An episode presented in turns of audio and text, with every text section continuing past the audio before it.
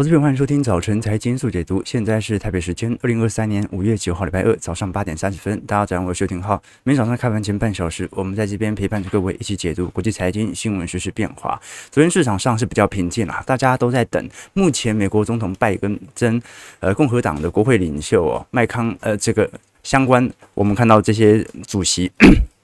相关的谈话，所以可以看观察到，其实这一波的美国债务上限的问题，到现在麦卡锡仍然不愿意让民主党能够拥有这么大的财政权，在未来总统大选之前采取任何的显著财政政策。所以这么多的方式和行为，其实都在看，呃，你看 CDS 哦，最近价格上涨幅度来的这么高，其实都是在对赌，呃，民主党和共和党能够在这两天能够敲定协议啊，要不然给他那么大的压力干嘛呢？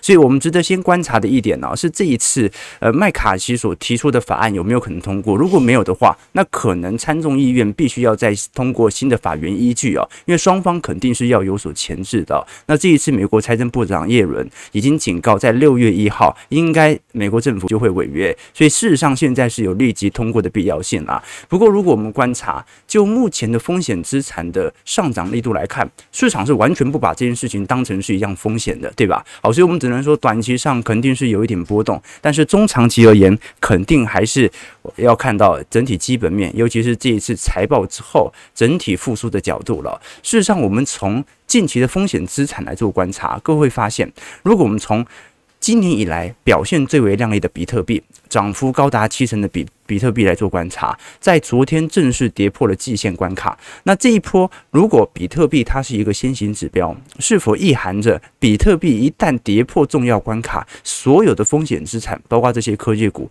也容易向下呢？这是第一个值得观察的要点。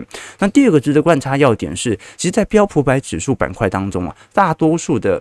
个股涨幅并不是特别的亮丽，只有少部分我们看到绿色区块标普的科技板块涨幅是极度亮丽的啊，涨幅是接近有三成啊。但我们看到整体标普五百指数涨幅仅仅只有八个 percent，能源股和金融股甚至是属于收跌的情况啊。这就说明目前就算美国股市啊有过度贪婪或者过度乐观所形成的股价推高，那也顶多。就是我们看到在科技股的板块而已，所以这是第二个观察点。那事实上，科技股的上扬有没有道理呢？它是有道理的，因为至少我们从最近两周所看到的科技股财报啊，这无一例外的全部都是上修接下来的财测，也认为复苏期即将到来。事实上，我们从最近美国十五家投行针对标普五百指数的十二个月前瞻 EPS 来做观察，前阵子我们说嘛。大家的平均预估值大概在二百二十四块，这一次提高了四块啊，来到二百二十八。当然啦，你乘上十八倍本益比哦，四千点还是偏贵。但至少我们看到整个情绪的反转点，它已经从 EPS 啊过去的逐步下滑，开始有显著的上行了。这是第一个态度哦。那再来，我们观察到，其实财报面大多数开出来也不差。我们从整体标普五百指数当中各大板块的盈余预期，你看到有百分之七十一都是比市场预期来得好，百分之七十七的营收也是比市场来得好。那你如果说 EPS 和销售额同步营收都比市场预期来得好，大概也占了百分之五十八。所以可以观察到啦，尤其在科技股板块都是七成八成起跳啊，少数比市场预期来得差的是我们看到 EPS 仅仅有百分之五十二的金融股，也就是金融股啊有百分之四十八都。比市场预期来的低，所以这是值得观察的一个要点哦。目前是金融股全倒，科技股吃饱。那么在这一次科技股当中啊，难免都会有一点泡沫的遐想空间。为什么呢？科技股肯定要针对未来的资本投入，虽然现在在做资本整洁，但未来明年后年的长期的科技发展方向都会提到一些相关的名词。比如说，最近我们看到百分之八十五的科技股啊。都会提到 AI 这个词，好，在二零二三年是高速的激增啊。那老实说啊，这一次少数在重要科技股当中没有针对 AI 来进行谈话的，很明显是苹果。诶，这很有趣啊。苹果照理来讲，全球最大的科技权值股啊，这个我们都很清楚。iPhone 啊，有一个自带的智能的助手叫做 Siri，这个 Siri 照理来讲，它跟 AI 应该是密不可分的。但是你看它为什么好像苹果没有针对 AI 有太多谈话，尤其在 Siri 这个板块啊，一个最直观的原因呢、就是因为苹果长期啊过度的针对用户隐私和数据安全的执着，也由于它过度的注重这个板块，你会发现苹果任何的软体想要分享数据，它都会经过你的同意。那正常人也不会想要随意分享嘛，所以导致因为隐私权不够开放，因为数据不够不安全，这导致我们看到，每当研发团队哦尝试着为 Siri 增加一个新短语的时候，它就必须要重整整个数据库。好，所以我们看到前阵子整个 Siri 团队有大出逃哦，大量的移到这个微软或者 Google 去啊，这个是值得观察的一个要点哦。也就是苹果，呃，你说做电动车可能还有一点年份了啊，对对，那你说呃做低轨卫星那有。有点难度哦，但你说如果连 AI 都落后的话啊，那么苹果在服务营收的扩大，它要如何增强呢？这是一个值得观察的要点哦。但也许啦。苹果可能就是手机界的台积电嘛，专心做好自己的产品也是一条出路，也是对吧？OK，那另外一点呢是提到市场需求疲惫的加速啊，同时也在创高当中。但是这个市场疲惫需求的加速，它并没有突破二零二零年当时的水位。我们只能说现在是库存压力极大的一年，但是并没有到完全需求消失的一年。原因就是来自于就业市场始终保持强劲，没有大规模失业。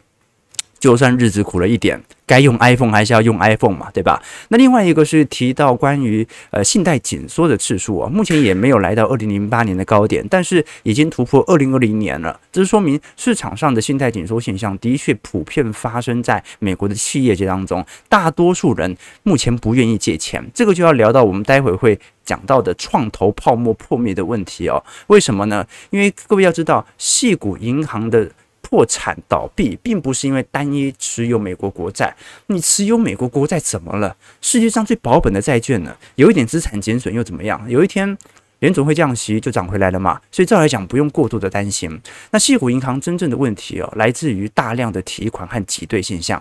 你说你有矽谷银行的账户吗？因为美国人大部分也没有哈。那到底是谁在提钱呢？矽谷银行当然是矽谷银行里面的这些矽谷的新创企业是它的存户啊。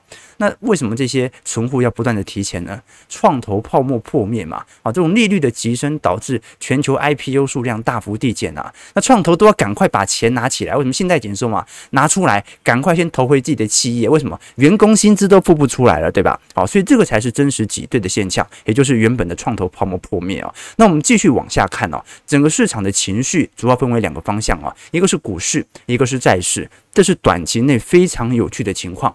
股市在涨，对吧？啊，那么债市没跌，但是我们可以观察到，第一，市场上的货币型基金水位啊，在上礼拜又创新高了。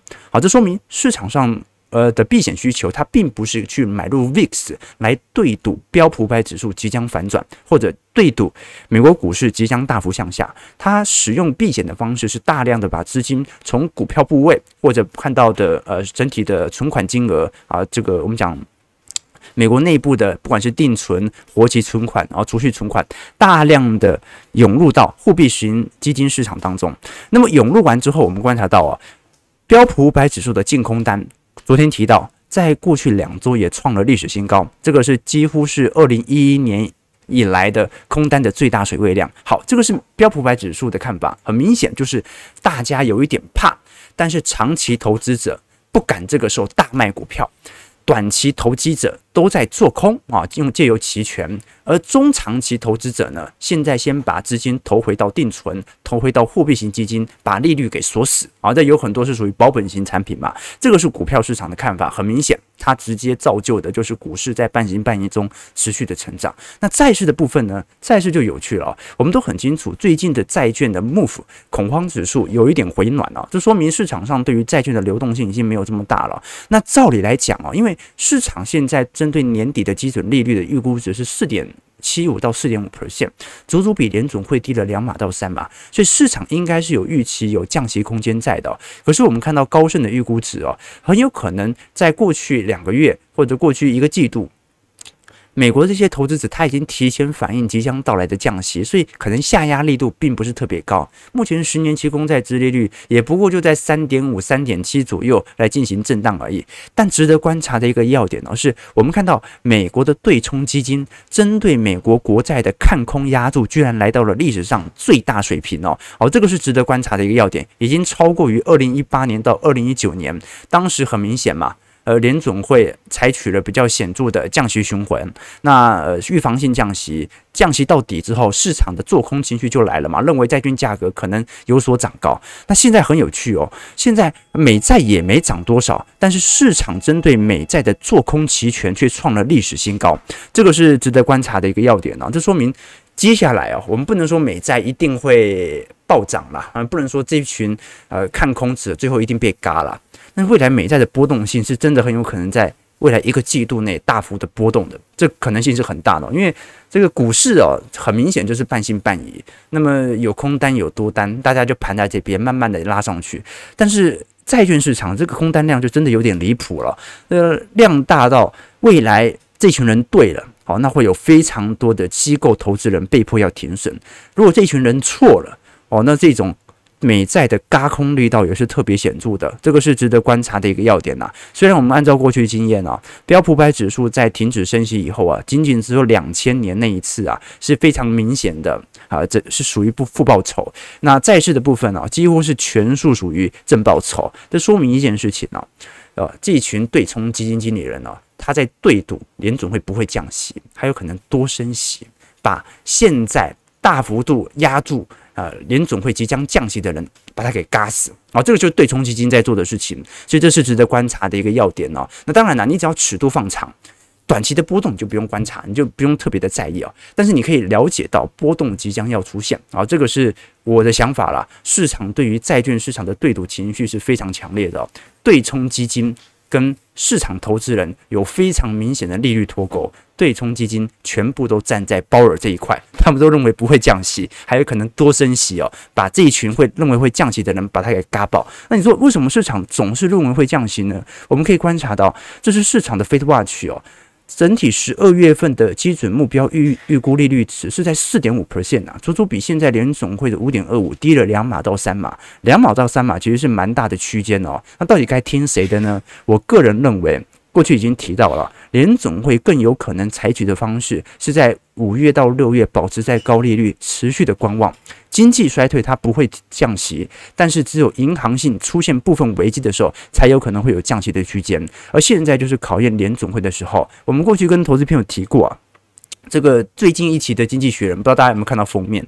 呃，《经济学人》它的杂志哦，用了一张照片，叫做。蒙娜丽莎 Economic 啊，就是蒙娜丽莎的经济啊，表现当前的经济情况，就是你看似在笑啊，又不像在笑。讨论目前经济的前景啊，这种就业市场极度强劲，但是企业获利正在下行的迹象在啊啊，这种你看看似在笑又不像在笑。有一部电影是什么啊？这你叔叔总是一直在笑啊，怎么这这那个人一直在笑，笑着你心里发寒。啊，赌神，赌神二还赌神三哦，啊，忘记了。但这就是我们现在所勘察到，为什么联准会的每一个动作都有可能影响到市场情绪的大幅变动哦。那现在市场上最大的问题是关于联准会对于通膨的下行力度来做表述，到底现在核心通通膨本周会出来，有没有能力下行？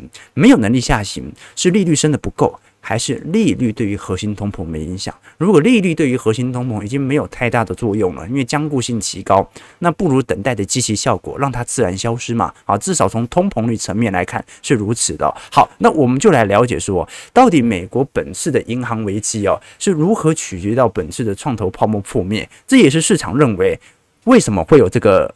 明显的利率调降两码到三码的空间啊！你看那群对冲基金经理人呢、就始终认为现在经济其实不没有如想象中来的坏，鲍尔一定会坚定打通膨的，所以到时候来一个回马枪把你们全部嘎死。但是我们可以观察到，这一群人认为会有两码到三码，其实也是有其道理的。我们来分析看看哦。基本上我们从上礼拜的非农就业数据来聊起，上礼拜大家还记得四月份的非农就业数据二十五点六万人。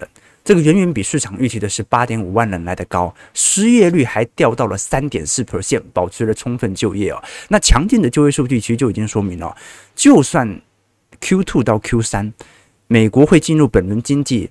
表现最为差劲的两个季度啊，它也很难是经济衰退啊，或者这样的深度经济衰退，因为强劲的就业市场，它就已经保证了民众的必须消费支出不会大幅下滑嘛，所以确保美国在经历库存调整之后，Q 四到 Q one 进入复苏期的可能性就很高，这是照理来讲的，这也是对冲基金的观点哦。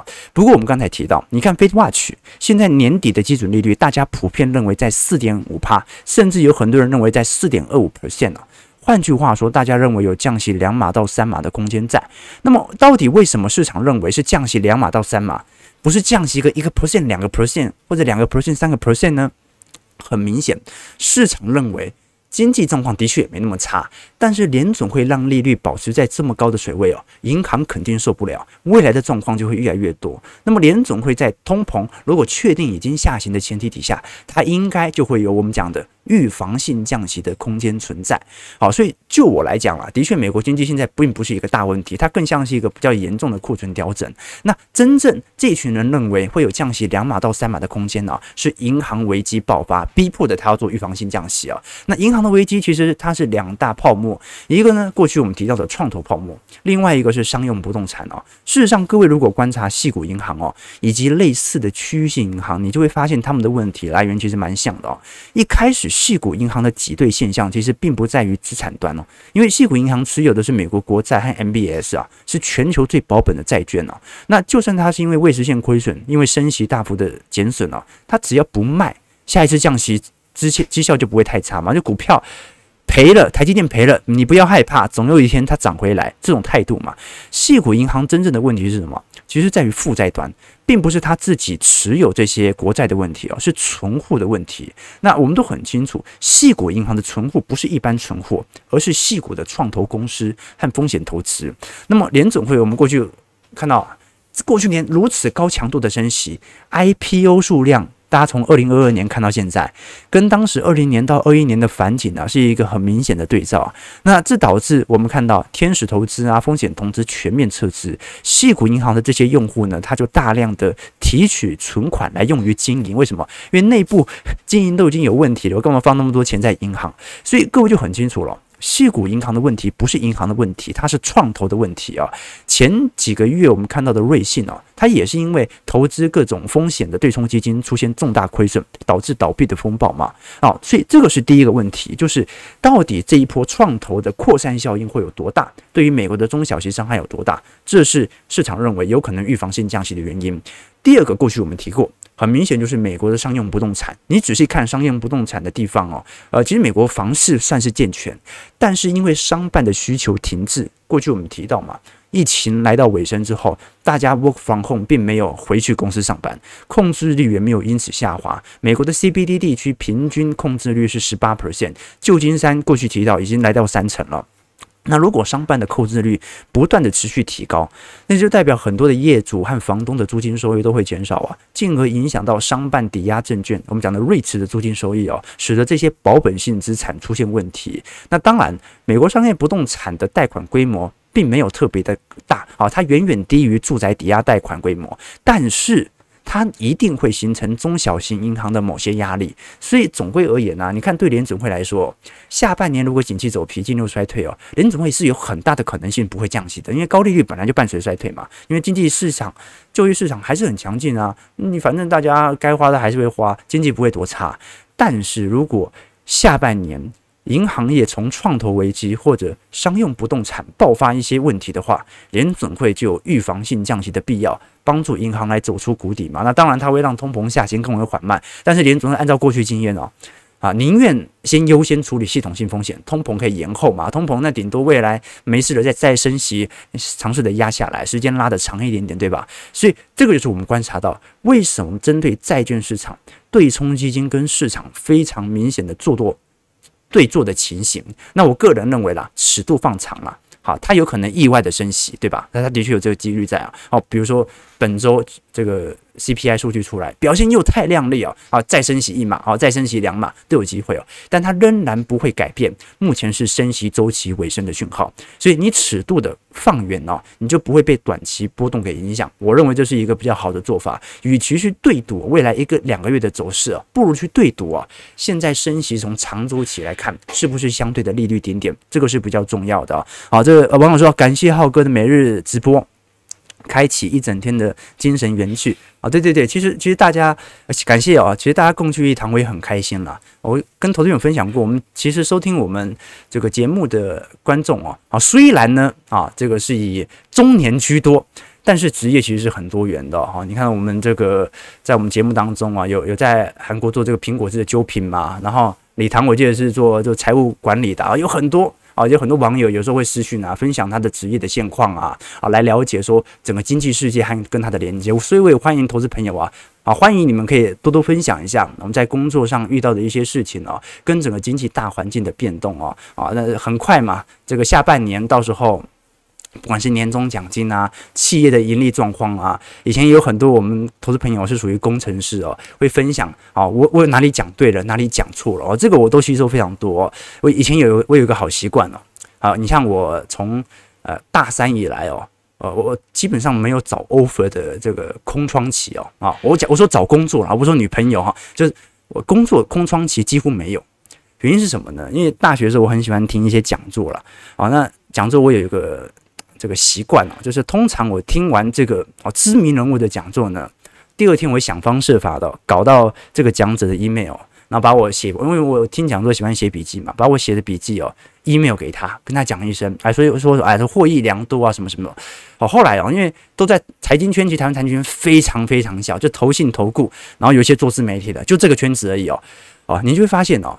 这个找工作真的是极度方便，好，所以大家呢那个多多交流啊，好，其实我们不能讲说人脉啦，其实连接就是这样子形成的啊。有时候高质量的交流，我们就会产生这个意想不到的效果。投资朋友感觉好像在跟我们学习哦，其实我也常常跟投资朋友来做一些请教，对吧？好不好？我们多多交流，多多交流，OK 啊，人与人的连接啊，没错没错，OK，好好，八点五十二分哦，我们继续往下看一下。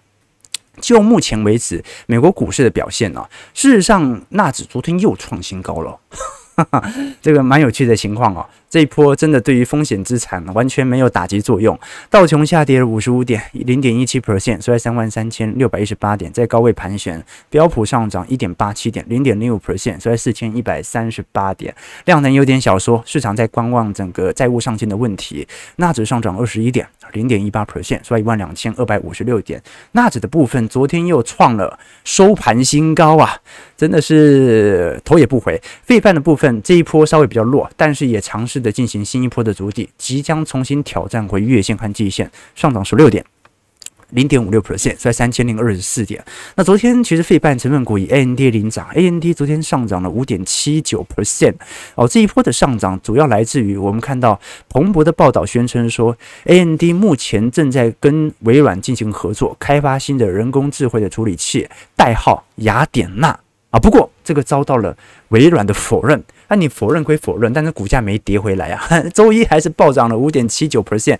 我们看到 AMD 这一次上涨到九十五块了，连续三天的走升了，好，这一波拉抬效果蛮强烈的，哦，所以值得大家来多做一些留意了。那事实上，我们观察啊，这个美国的对岸啊，中国大陆，你会发现全球股市陆续都有创新高的格局。前阵子是英法股市嘛，那英法股市我们通常会撇开不看啊，英国是因为壳牌，法国是因为 Louis Vuitton。看爱马仕，那美国股市的创高就蛮有那种软体股带动先冲高的意味在，因为成本准结控管得当嘛。但是入股，我们看到也创高了，这一波上证指数啊，在昨天正式创了收盘新高，而沪指收在。三千九百呃三千三百九十五点啊，上涨一点八一 percent 啊。那恒生指数这一波，老实说，整个平台区也开始尝试的筑底哦。昨天也正式的重新贯破所有的均线了。事实上，我们从沪深三百指数来做观察，从去年十月份以来的表现呢，上涨幅度已经超过两成了。大陆股市目前已经进入了牛市哦。那么我们必须承认呐。其实大陆内部的复苏情况不如股市看起来这么乐观，但是因为大陆对于全球经济的权重实在太重要了，所以我们还是要实时来观察。即便我们并没有打大量资金或者呃这个持续把资金放在中国大陆股市身上，但它毕竟是一个领先指标嘛。我们过去跟投资朋友提过，在整个亚洲的经济成长贡献当中啊，中国市场大概占了百分之三十五，印度大概占了百分之十五，印尼是四趴啊，越南两趴，菲律宾两趴啊，泰国一个 percent 啊，那全球剩余的剩下三十三 percent，所以中国经济的权重在全球其实有算是呃蛮大的一个扩展的空间啦。但是各位也我们过去也观察到了，中国官方的制造业 PMI 指数啊，从三月份的五十以上。五十二，这一次掉到四十九了，那就说明其实中国经济的复苏啊，老实说并不是非常的均衡。你看到解封之后啊，消费和服务业的需求释放啊，的确有比较显著的增长。比如说，你看到在 Q one，中国大陆第一季的餐饮零售年增率是高达两成六，那预估第二季增长更快，因为第二季去年在封城，所以年增率应该会更为显著。但是我们可以观察到，如果从工业企业在终端实体消费，观察你会发现利润率还在走皮啊，啊，利润率还在走皮啊。那事实上，中国本身的就业需求现在也是非常疲惫的。我们可以观察到，美国是大缺工，中国是工人太多，失业率大幅的上升，年轻人口失业率是高达两成。那现在压力很大啊，因为目前年轻人口失业率高达两成，五六月是毕业季，照理来讲还会再冲高哦，所以这个是呃我们观察到蛮大的压力哦。呃呃对对，网友说这个政治政治。对政治事件的确会影响啊。我们讲说中国大陆是标准的政策式啊，啊，这个往往说习都提拔自己的下属啊，自己的老板没有一个留着，OK 啊，啊，这是一种这个冷漠的人际关系，但是是有利于他的权力的稳固，对吧？以前不是有个故事嘛？他说有一家子，他说中了彩票，中了乐透彩，然后可能有一两亿吧。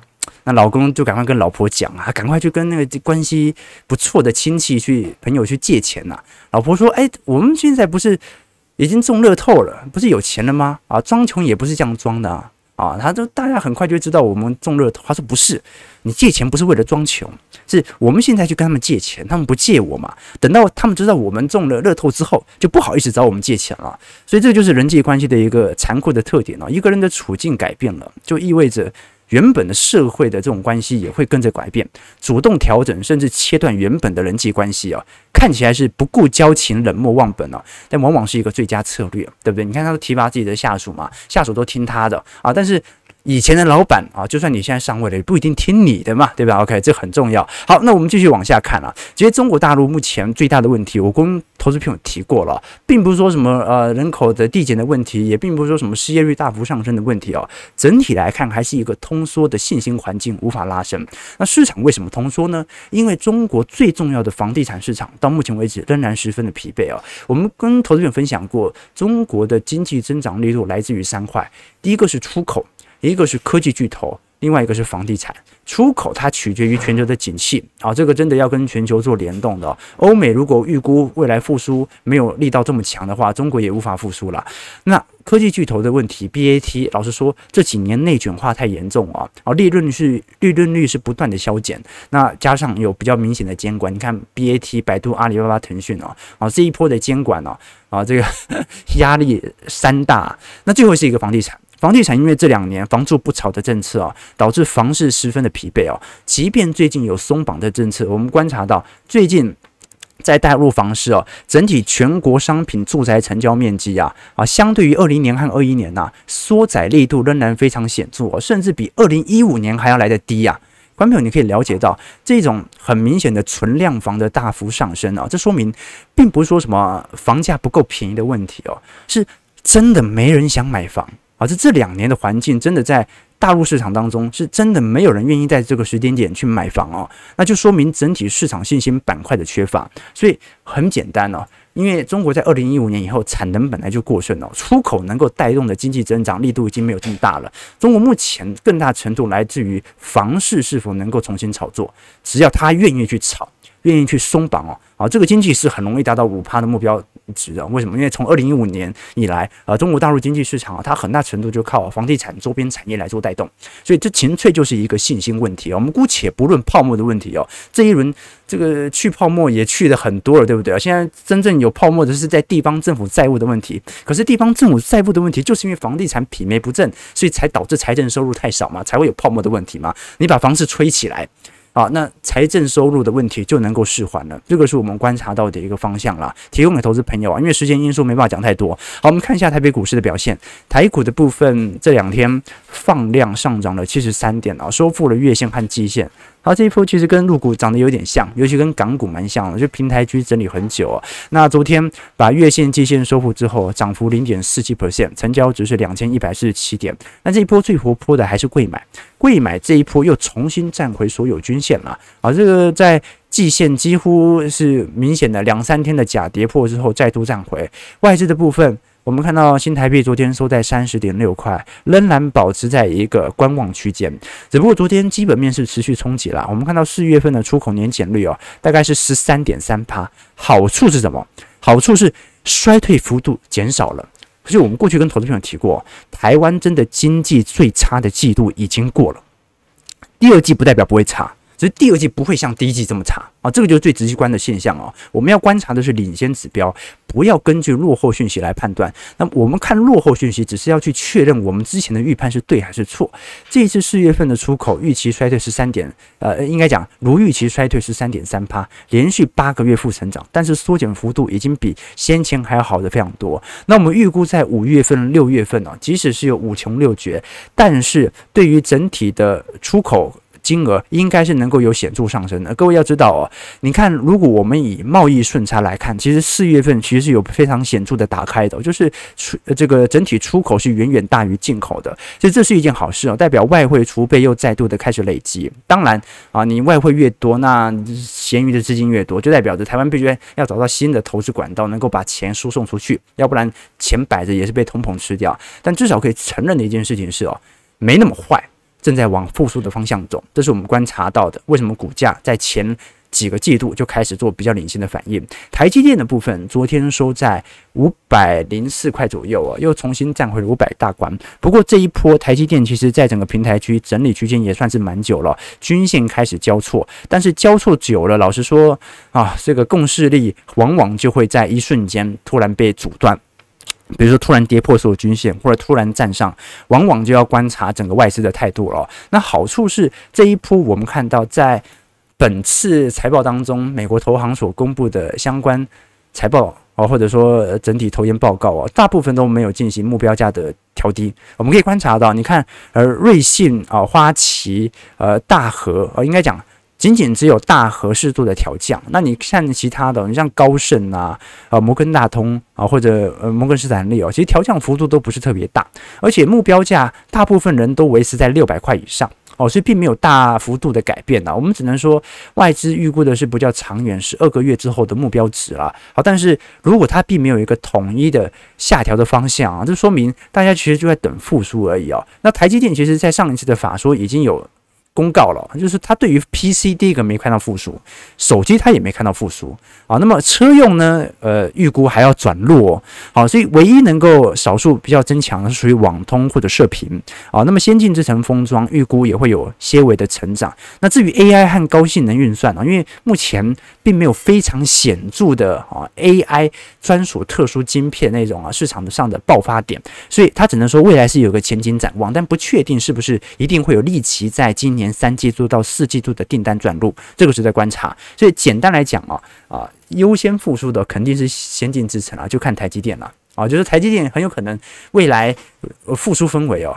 台湾股市还是台积电一个人的武林啊？为什么？因为你他先上去嘛，后续的 PC 手机才会慢慢的复苏，所以到时候的 PC 股可能才会在第三季、第四季啊，才会有现金股利殖利率下滑，然后股价开始有明显抬升的效果空间。台北股市开盘上涨二十二点啊，目前预估量能不大，大概两千到两千一百亿左右，是吧？一万五千七百二十二点哦。OK，这个啊，对，入股假账一堆啊。浩哥的直播真持久，每日坚持。啊！谢谢谢谢，OK，浩哥跟我们交流番号好不好？OK，这有机会有机会哦，啊，这不能太长太长分享，哈，这个我现在每天开盘前都在看浩哥。啊，现在已经开盘了啊，你可以可以离开，哈哈哦，赌神三哦，赌神三，那赌神太多期了，有点忘记了，有一种赌神一九九九，哎，赌侠一九九九啊，有刘德华的，有这个。啊，好这个啊。Live 不会有字幕重播才对，我们现在直播啊，现在没有字幕，好不好？OK，啊，大家都怕去美元化，很好笑啊！啊，六月不一定不升息吧？哎，没错，没错，没错。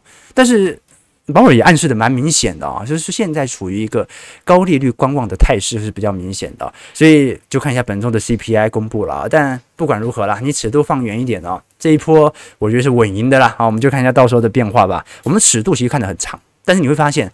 我们前面的直播也没删嘛，你会发现啊、这个整个景气周期哦，也算是符合我们的预测哦。那你很清楚啊，这个我们的节目就是永远跟市场反着做，反着做，讲久了啊，你就是赢家，就是这种感觉。九点零五分，感谢各位今天参与哦。如果喜欢我们节目，记得帮我们订阅、按赞、加分享。我们就明天早上八点半，早晨财经速解读再相见。祝各位投资朋友看盘顺利，操盘愉快。